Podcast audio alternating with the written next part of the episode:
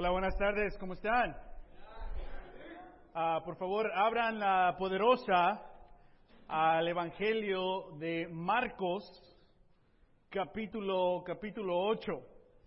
Ah, de nuevo les queremos dar las gracias al Ministerio Lifeway en español, pero mejor conocidos aquí en la iglesia el mensaje como ah, la banda Peregrino.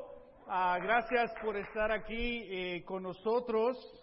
Eh, veo que Shirley ah, es parte de, la banda ah, ahora. Eh, eh, Shirley es una camarada, comrade, no sé si dice la misma palabra en español, ah, de, los Dreamers y ha estado aquí con nosotros antes compartiendo su testimonio en su lucha como, como Dreamers. en este momento van a salir los teens a su propia clase, si todos los teens pueden, pueden salir. después eh, del servicio, eh, todos los padres de adolescentes, uh, de teens, vamos a tener ahí una reunión por 20 minutos, so si se pueden esperar y tenemos esa reunión. Amén. Me encantó ese cambio que le hicieron a esa canción. Uh, amén, ese himno en las iglesias en inglés la cantamos muchísimos años, tal vez en las iglesias aquí en español también la han cantado por muchos años y, y veo que le pusieron el Latinized más ritmo, ah, pero bueno, me, encanta porque ese es una, ah, uno de esos himnos que se han cantado por muchos, por muchos siglos. Amén. Ah, este año nuestra iglesia, el tema de la iglesia, el mensaje ha sido este tema, con él. Actualmente estamos en nuestra tercera etapa de ayuno Ah, por, por tres veces al año hemos ayunado 40 días como iglesia. No todos los 40 días, un miembro por día. Ah, amén, no se asusten. Eh, pero ha sido increíble eh, tomar este paso eh, este año, decir con Él. Ah, el primer año que estuvimos juntos, el tema era manos a la obra y pudimos ver la visión claramente, dónde estamos, quién somos y a dónde vamos. Somos y vamos. Ah, pero ahora el segundo año es con Él. Sabemos que no podemos hacer nada si no es con Él. Ah, y muchas de las cosas que necesitamos eh, simplemente las podemos ganar en ayuno y en oración. Y es increíble ver lo que Dios ha hecho en el Ministerio de Adolescentes, específicamente el Ministerio de Solteros.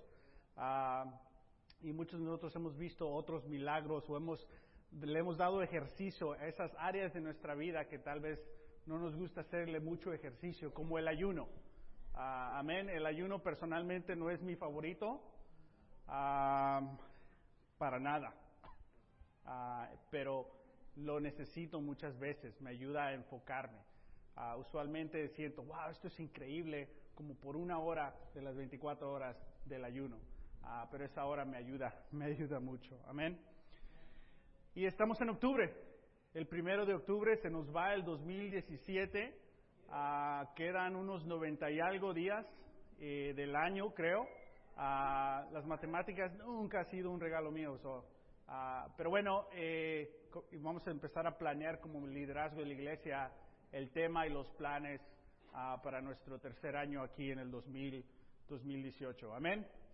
So, cada que tomemos una oportunidad de tener una pausa dentro de nuestras series, queremos recordar nuestro tema del año y hoy es uno de esos servicios donde podemos recordar nuestro tema eh, del año. Amén. En Marcos capítulo 8 vamos a ver algo que, eh, que sucede en, el ministerio de Jesús, pero que también es muy común para nosotros aquí en nuestras vidas. vamos a aprender de la palabra de Dios eh, cómo acercarnos más a Jesús pero también cómo liderar y ayudar a otras personas que se acerquen más a Él igual. Amén. Todos estamos en Marcos capítulo 8. Voy a leer una escritura de Juan. Ah, si quieren y pueden, pueden ir ahí, Juan 12. No se sientan obligados. Juan capítulo 2 en el versículo eh, 32. Jesús dice, pero yo, cuando sea levantado de la tierra, atraeré a todos a mí mismo. Juan 12, versículo 32. Pero yo cuando sea levantado de la tierra. ¿Cuándo fue Jesús levantado de la tierra? En la cruz. Dice Jesús que cuando yo sea levantado de la tierra, sacrificado, crucificado, yo voy a traer a todos hacia mí. Y podemos ver que sí, cuando eso ocurrió, mucha gente se dio cuenta, pero estamos en el año 2017. Y aún todavía lo que ocurrió en la cruz nos sigue impactando emocionalmente. Y, a la conclusión de este sermón vamos a tomar comunión. Pero lo que Jesús hizo por nosotros todavía nos, nos sigue conmoviendo emocionalmente. Y muchas veces tenemos que luchar para recordar y conectarnos con Él. Los que somos miembros de la iglesia nos podemos recordar la primera vez que estudiamos la cruz y lo que sentimos al ver esa conexión de nuestra vida y la muerte y la resurrección de Jesús. Y muchos de nosotros podemos notar que fue ahí donde hubo un cambio en nuestra mentalidad, pero hubo un cambio en nuestro estilo de vida y hubo un cambio en nuestra perspectiva. Y ese cambio todavía continúa. Donde nos dimos cuenta, si Él hizo eso por mí, ¿qué estoy haciendo con mi vida? Quiero vivir con Él y para Él. Y muchos de nosotros ahora, años después, este, este es el estudio que nos encanta tal vez, tal vez es más difícil estudiarlo con otra persona porque usualmente te reta muchísimo a ti. ¿Que no? Porque empiezas a pensar, ¿dónde estoy yo? Mm. Oh, sí, cierto, sí, cierto. Entonces, ya como cristianos más maduros que estamos estudiando con otras personas, tenemos, eh, intelectualmente entendemos, pero hacemos este estudio con otra persona y nos ayuda en nuestro corazón, donde nuestras emociones y lo que entendemos se conecta y nos inspira muchísimo. Pero también en el sentido espiritual, en el mundo espiritual, aquí fue donde los ángeles, los demonios vieron que Jesús tomó la cruz y siendo inocente, Él murió, atrayendo todos a Él. Que Jesús y la muerte, la, la, cruz y la resurrección tienen que ser el centro de atención de nuestra fe. Que todo en nuestra vida regresa a la cruz o todo en nuestra vida viene de la cruz. Es el centro de atención de nuestra fe. Es el centro de atención de nuestro servicio. Nos reunimos para tomar comunión. Vienen las fiestas festivas, ¿no? Y nuestro servicio es a las tres. Eh, este domingo, este, este año, eh, Navidad cae, Nochebuena cae en domingo, ¿no? Tener un servicio a las tres en Nochebuena, uh, ¿qué hacemos, no? Pero ¿qué, qué, qué, ¿qué solución buscamos? ¿Cómo podemos tomar comunión como iglesia? ¿Por qué? Porque la cruz es el centro de atención de nuestra, de nuestra alabanza. Si puedes pensar en todas las canciones, las que cantamos del cielo o las que nos inspiran a conectarnos con Él, ¿cuál es el centro de atención de toda canción? La cruz. Vamos a Lucas, a ah, perdón, a Marcos, capítulo 8. Antes que llegó la cruz, Jesús llevó a sus discípulos, los está entrenando y Jesús va eh, de aldea a aldea, de ciudad a ciudad, enseñando a diferentes personas. Vamos a leer esto y estudiar este pasaje en las Escrituras. Marcos capítulo 8, versículo 27. Jesús y sus discípulos, nunca andaban solos, siempre juntos, salieron hacia las aldeas de Cesarea de Filipo en el camino les preguntó, ¿quién dice la gente que soy yo? Y rápidamente los discípulos le contestan al maestro. Dicen, unos dicen que tú eres Juan el Bautista. Otros que Elías, el profeta del Antiguo Testamento. Y otros que uno de los profetas. No sabemos cuál, pero es uno de los profetas. Contestaron. Después Jesús dice, ¿y ustedes? ¿Quién dicen que soy yo? Y ahí solo uno contestó. Dice, tú eres Cristo, afirmó Pedro. Y el versículo 30 va a ser la conclusión de nuestro sermón, pero y vamos a tomar comunión, pero es un versículo raro. No sé si lo has leído tú antes y dices, ¿qué? Versículo 30 dice, Jesús les ordenó que no hablaran a nadie acerca de Él. si aprendes algo hoy, aprende que tu orden es que no le digas a nadie acerca de Jesús.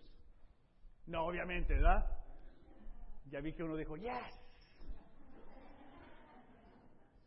Nadie dijo eso. Pero vamos a decir por qué dijo Jesús eso, si acabamos de leer que él quería traer a todos, pero aquí está diciendo, no lo digan a nadie acerca de mí. Primero, me encanta la historia, el contexto de la, palabra de Dios. Jesús y sus discípulos salieron a las aldeas de Cesarea de Filipo. Hay, una, hay un, un propósito, there's a reason por qué dice la palabra de Dios esta ciudad, estas aldeas. Algo hay ahí en contexto, ¿no? y nos llama a nosotros a, hacer más averiguación, a más estudio para qué eran las aldeas de Cesarea de Filipo en los tiempos de Jesús. Y empezamos a buscar tal vez, y todos tenemos un modo ¿no? de ir, y usualmente comienza en Google. It's weird to say that. Google, para los que no entienden español. Pero creo que en México así le dicen, ¿no? O en Centroamérica. Google, ¿no? No se burlen ¿eh? de los mexicanos. y tal vez comenzamos ahí, ¿no? Pero espero, espero y tengamos más libros y estructuras para leer, pero bueno, para otro día. Pero estas ciudades, estas aldeas y esta ciudad tenían un, eran un centro histórico de religiones. ¿Sabes? Los Ángeles tiene muchos centros históricos, ¿no? de que aquí llegó sabe quién de España y fundó esto y ahora la calle se llama Sepúlveda. No, o no sé si han visto el Camino Real, que vas, vas en, el, en el 101, ¿no? El Camino Real, hay unas campanitas, ¿y qué es eso? ¿Y qué es eso? Aquí en Culver City hay una, en Sepúlveda y donde Jefferson, donde ahí agarran muchos la policía porque se pasan. Es Camino Real básicamente ahí fue, ese es el camino que los, los, españoles tomaron, empezaron creo que desde el área de San Diego, y empezaron a caminar hacia arriba y fueron fundando las misiones. Y ellos fueron escribiendo, no, pues aquí hay piedras y hay montañas y, y todavía existen esos documentos. So, tú puedes ir a caminarte a San Diego, agarrar esos documentos y te vas buscando las piedras, el arroyo, palos verdes, hay un camino histórico, el camino real. Tal vez nos encanta, ¿no? Bucket list ahí, vamos a caminar el camino real. Pero hay muchos centros históricos. Jesús aquí va con sus discípulos y de todas las aldeas Él decide ponerse enfrente de estas ciudades. Y es ahí donde dice, ¿quién dice la gente? que soy yo. Esta aldea, esta ciudad, era el centro de alabanza de los filisteos. Saben quiénes son esos? Eran los enemigos número uno de David, el rey, el, el pueblo de Dios. Fue ahí, hay una historia, donde ahí antes se llamaba Banías del del Baal, de esos dioses. También ahí los griegos tienen su el nacimiento del Dios pan. En inglés es así, no sé si en español, pero es el Dios de la naturaleza. Que es ahí donde nació ese Dios, dicen los griegos, en esa misma área. Y ahí mismo se fundó un edificio con, un techo o sea, de, de oro. Imagínate un edificio así de oro en el desierto, cómo resalta, cómo brilla para el emperador César. Y después llega este Jesús que ni siquiera tiene una casa donde vive, depende de la gente que le den, come. Y dice, ¿quién soy yo? ¿Y qué está atrás de él? Una historia de religiones, de creencias, de maneras de vivir, de verdades. Y Jesús ahí está, ayudándonos a nosotros evaluar, pensar y compararse él mismo. ¿Quién soy yo a un lado de estas creencias? Obviamente los discípulos no, como muchos de nosotros, yo incluido, no, no entendieron nada de eso. No, pues unos dicen que, pero ahí también, ¿no? ¿Qué dice la gente? No, Jesús, la gente dice que, pues, tú eres Juan el Bautista. O sea, la gente dice que tú eres Elías, el profeta del Antiguo Testamento que murió, que iba a regresar. Eres tú, ese es tú. O uno de los profetas, no sabemos quién, pero uno de ellos. Tal vez Moisés. Uno nunca sabe, no te puedo decir. Pero es uno de esos. ¿Sí conoces a la gente que habla así? Que no te da una respuesta, pero trae 100 respuestas para decirte que no tienen una respuesta. Usualmente no quieren hacerse conocer. Pero ahí está lo que dice la gente. Oye, Jesús está ahí físicamente, sin embargo, no saben quién es Él o tienen otras opiniones de Él. ¡Wow! O sea, tal vez lo podemos entender ahora, ¿no? El 2017, qué dice la gente ahora de Jesús, esto, esto, esto. Pero esto es durante el, el ministerio físico y activo de Jesús. Aún así, gente lo estaba mal entendiendo. ¿Cuánto más en el 2017? Lo otro que nos tenemos que preguntar es, ¿a Jesús le importa qué dicen de él? O tal vez nos preguntemos a nosotros, ¿a ti te importa qué dice la gente de ti?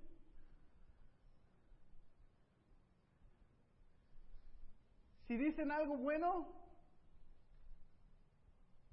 nos anima, ¿no? They tag you on Instagram y Facebook y no, pues gracias. O es tu cumpleaños, ¿no? Y el mundo se da cuenta que es tu cumpleaños. happy birthday, happy birthday. ¿Y a poco no revisas, no? Y en veces muchas personas escriben que no puedes ni siquiera ver, entonces se brinca, oye, ¿cómo está? Y le buscas hasta que encuentran quién me, quién me dijo happy birthday. Nos encanta, ¿no? Pero ¿qué tal cuando alguien dice algo malo, negativo de ti? Y es verdad. Ah, te creas. Ahora sí, ¿verdad? No, no, pero ¿qué tal cuando alguien dice algo de ti que no es verdad? ¿Te ha ocurrido antes? Levanta la mano si alguien ha dicho algo de ti que no es verdad.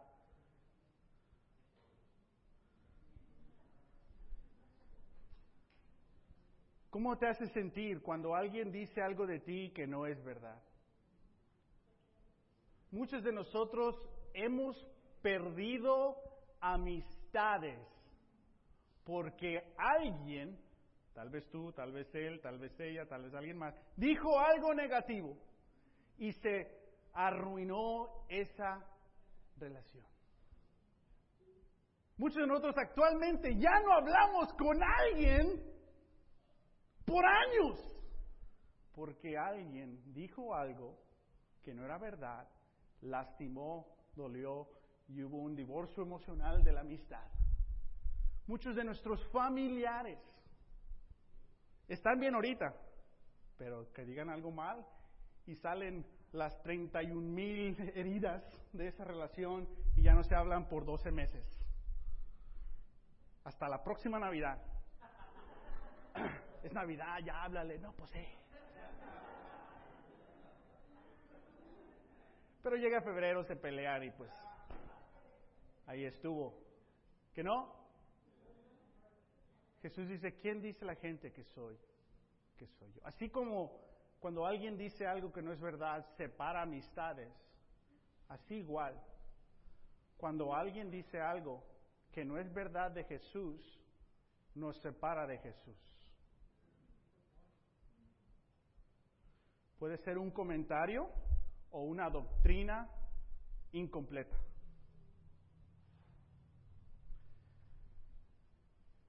Cuando alguien dice algo de Jesús que no es verdad, nos podemos separar o podemos separar a alguien más de Jesús.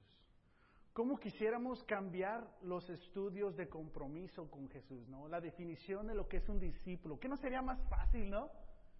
Decirle simplemente cree, acepta lo que tú pienses, o sea, es entre tú y Dios. Sería más fácil, ¿no? Pero, pero eso no es lo que dice Jesús. Jesús dice, enséñales a obedecer. ¡Oh! ¿Les puedo enseñar a, que, a creer? No, no, no, no, no. Enséñales a obedecer. Oh. Necesita más fe, más amor, más paciencia, más escrituras, más riesgos de que tal vez este es nuestro último estudio. Pero la batalla es del Señor. Y siempre con amor, con respeto, pero la verdad está ahí. Y la verdad en veces lastima, pero la verdad no peca. Amén. Y bueno, Jesús ya todo le dice, no, pues la gente dice esto, la gente dice eso. Y ahora sí, después Jesús, ya que es todo, ah, yo, yo oí que dijeron que el profeta, no, no, no, a mí me... me. Y luego Jesús dice, ¿y ustedes? Mm. ¿quién digo yo? Para estos discípulos, no.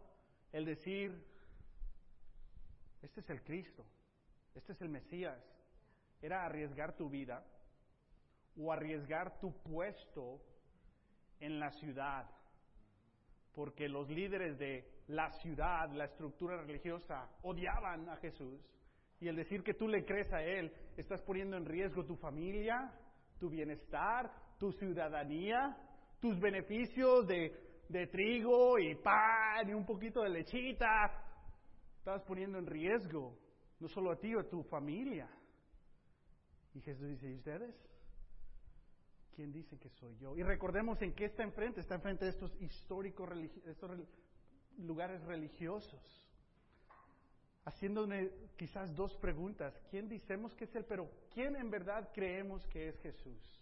¿Es Jesús en verdad el único que nos puede salvar de los pecados? ¿Es Jesús en verdad el, el, el camino, no uno de los caminos, es el camino? ¿Hay otro nombre del cual podemos ser salvados fuera de Jesús? Es el único. Es que Jesús está diciendo, o estás conmigo o estás en contra de mí. No, no, no, no, no. ¿Por qué? ¿Por qué Jesús? quiero estar contigo y, pues un poquito con los otros también. Y Jesús dice, no, quítame la mano, hasta para allá. O estás conmigo, o no estás conmigo. ¿Pero por qué, Jesús? Porque si no estás conmigo no te puedo salvar. Esto es para tu beneficio.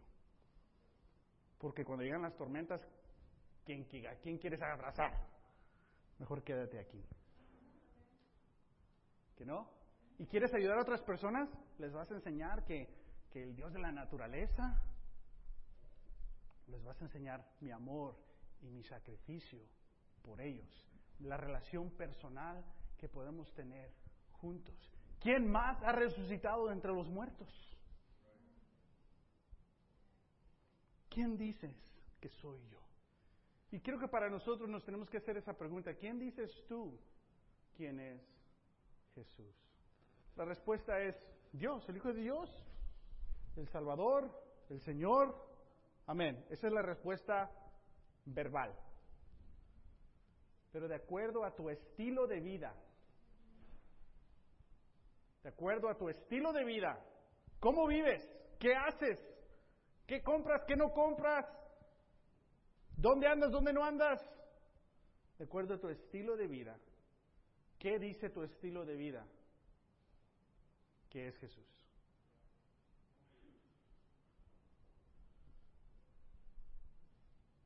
¿Quién dices que soy yo? Pedro contesta, porque ya sabemos a Pedro, ¿no? Pedro tiene ese, ese, ese espíritu latino, ¿no? Le cambia los himnos, le pone más ritmo. He Latinized de ahí. If that's not a term, let's make that one a term. Dice, tú eres el Cristo. Cristo es lo mismo, la misma palabra que Mesías. Una es en hebreo, una es en griego. Tú eres el Cristo. ¿Qué está haciendo Pedro? Aquel no es un Dios. Aquellos no son dioses. Tú eres el Dios de toda la naturaleza, Jesús. Tú eres el Rey de Reyes. No hay un emperador que tiene todo el poder. No, no, no. Tú eres el Dios, el Cristo, que tiene todo el poder. Tú eres el Cristo. ¿Por qué los otros once no contestaron? No sé, tal todavía están ahí procesando. Dame más tiempo, ¿eh? Otra aldea. Dame otra aldea. Otro sermón, otro milagro, Jesús. Aguántame, aguántame, sé paciente. No sé. Jesús lo fue. Y después, Jesús dice, ahora que saben la respuesta, no le digan a nadie quién soy yo. Y esa es una orden. O sea, ¿cómo se escucha una orden de Jesús? O sea, yo sé cómo se escucha una orden de mi mamá. ¿Que no? Yo sé cómo se escucha una orden de nuestros jefes, una orden, una orden, ¿no? Tal vez uno dice, sí, la orden de mi grupo de familia, uh, easy. ¿Cómo se escucha una orden de Jesús? Jesús dice, no le digan a nadie quién soy yo. Y regresamos a esa pregunta, ¿por qué no? Sabes, en estos días, esta palabra, este concepto, Cristo, era muy complicada. Porque había muchísima gente religiosa, de fe, buenas intenciones o de una situación muy desesperada, que veían la hipocresía religiosa, leían escrituras y decían, es que eso no es. Y se inventaban su propia forma, con buenas intenciones o malas. Entonces, muchos estaban esperando al Cristo, al Salvador, que veían en el Antiguo Testamento, que va a llegar a destruir los enemigos. O sea, si tú estás bajo presión de los romanos y lees esa escritura que dice, va a llegar a destruir los enemigos, ¿qué, qué se te viene a la mente? Si esa mañana llegó un soldado, pateó a tu familia, te quitó tu dinero, te hizo cargar sus cosas, ¿Quién es tu enemigo? Pues el romano. Va a destruir. Me encanta este, este Mesías, me encanta esta promesa de venganza, justicia, en contra de los romanos opresores. Y luego dice, y la tierra va a estar en abundancia para ti. O sea, no quiero ser rico, pero, pero agradecido, ¿verdad? Y muchos interpretaban al Cristo como un soldado, guerrillero, conquistador, que iba a destruir los enemigos físicamente y establecer el reinado físicamente.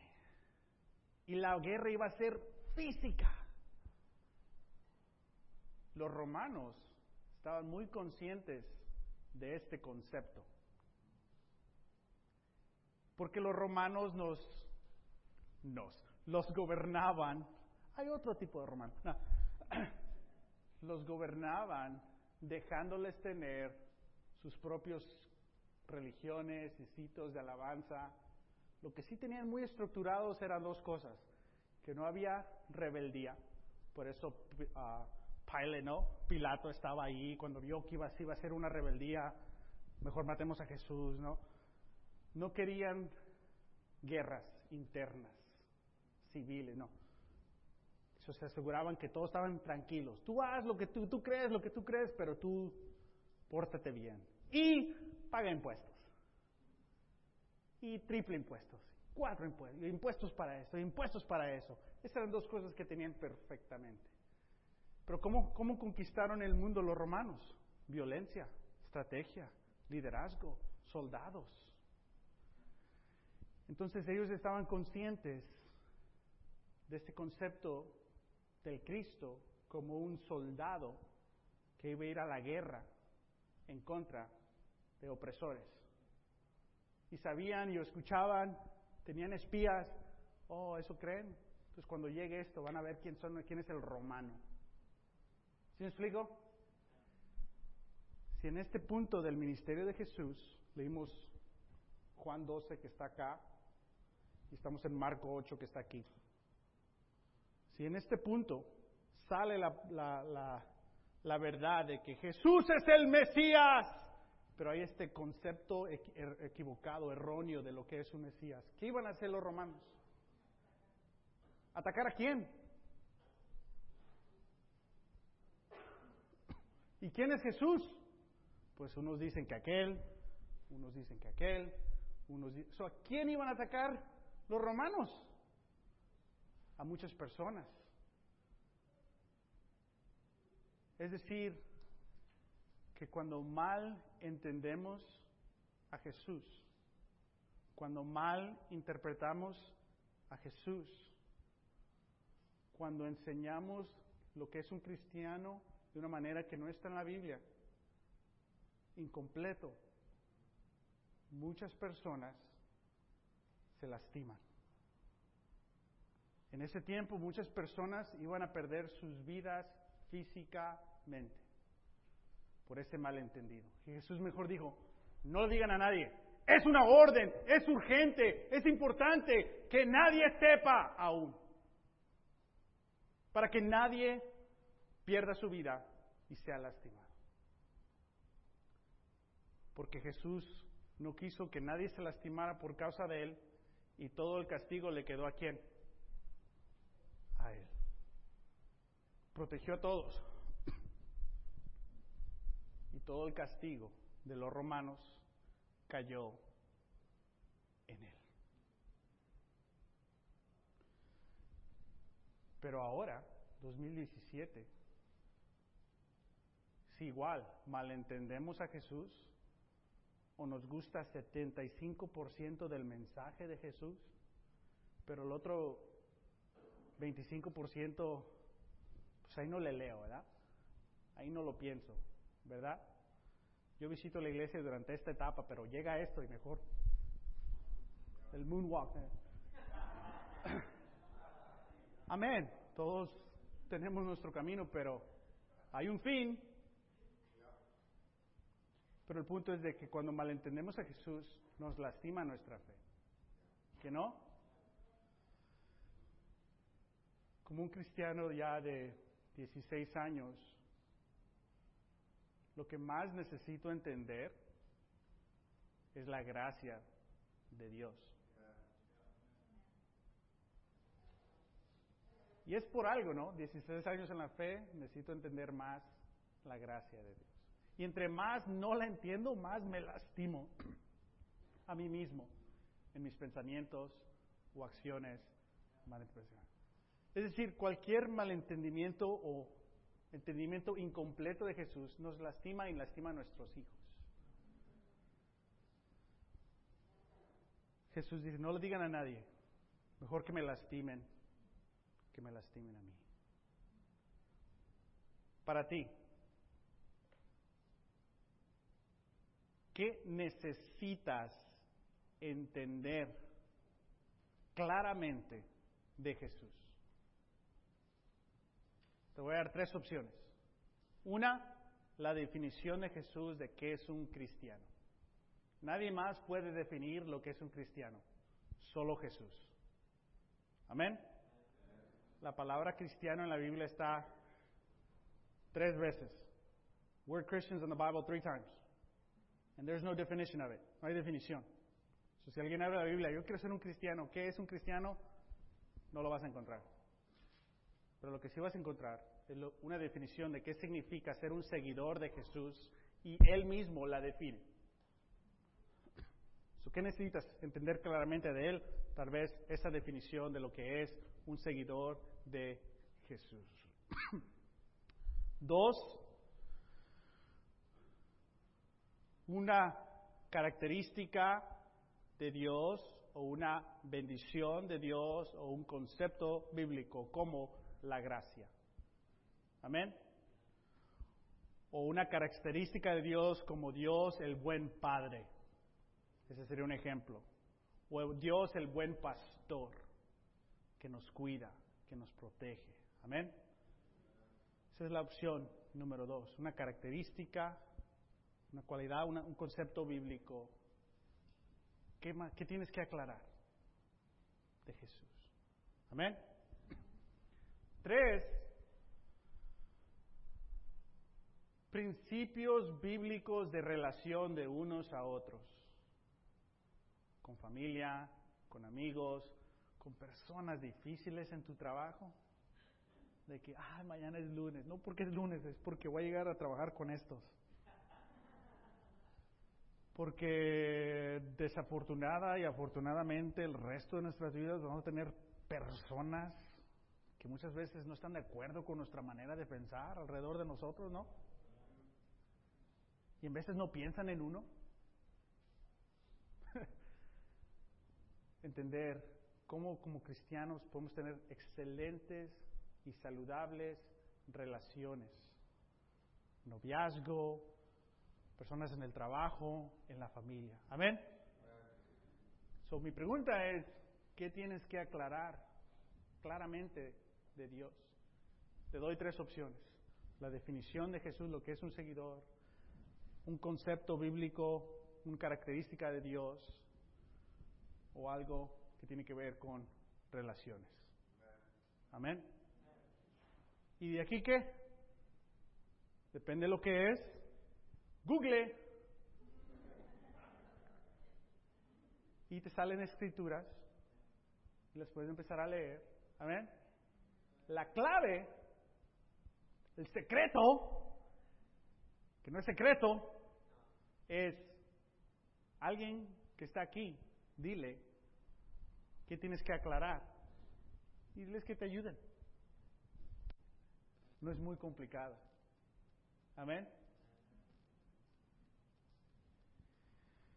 Pero si no entendemos claramente estas tres cosas o algo más de Jesús, podemos ser lastimados y lastimar a otros. Entiende. Jesús lo vio tan urgente que dijo, esta es una orden. Tómalo en serio. Si malentendemos algo, te va a lastimar de por vida. No sé cómo más decirlo que es tan urgente. Y va a lastimar a tus seres queridos. Y si eres padre, va a lastimar 100% a tus hijos. O sea, ya tenemos suficientes cosas que hacemos y no hacemos que lastiman a los hijos. No hay que, hay que quitarle una a los pobres. Que esto no sea algo. Amén. Y con eso recordamos la muerte, la resurrección de Jesús. Nuestro, nuestro tema del 2017 es con Él, que la cruz es el centro de atención de nuestra fe, de toda canción, de toda reunión, toda decisión. Amén. Y Jesús dice, aquí en la cruz voy a traer a todos para que en mí encuentren la verdad, el perdón y el propósito para su vida. Yo quiero eso en mi vida, verdad, perdón y propósito. Yo no quiero verdad y perdón y ahí me voy a quedar. Yo no quiero verdad y propósito y no soy perdonado. No quiero perdón y no voy a hacer nada con ese agradecimiento. No, no, no. Verdad, perdón, propósito. Todos vienen en Jesús. Verdad, que es un discípulo. Perdón, lo que Dios es en verdad. Propósito, cómo puedes impactar a otras personas. Amén. Oremos con alegría, conscientes de que Jesús murió y resucitó. Y quiero que pienses estas tres palabras cuando cierres los ojos y pienses en la muerte y resurrección de Jesús. Piensa que en Jesús tienes verdad, hay perdón y hay propósito. Verdad, perdón, propósito. Oremos. Padre, te damos gracias. Que tu orden ya no es, no le digan a nadie, pero que tu orden es, vayan a todas las naciones y enséñenles, hagan discípulos, enséñenles a obedecer. Gracias, Padre, que tu verdad no es un secreto, que tu perdón no está lejos o es imposible, y que podemos tener y vivir con un propósito en nuestras vidas. Sabemos que todo es posible por el sufrimiento, la tortura, la crucifixión, la muerte. Y tres días después la resurrección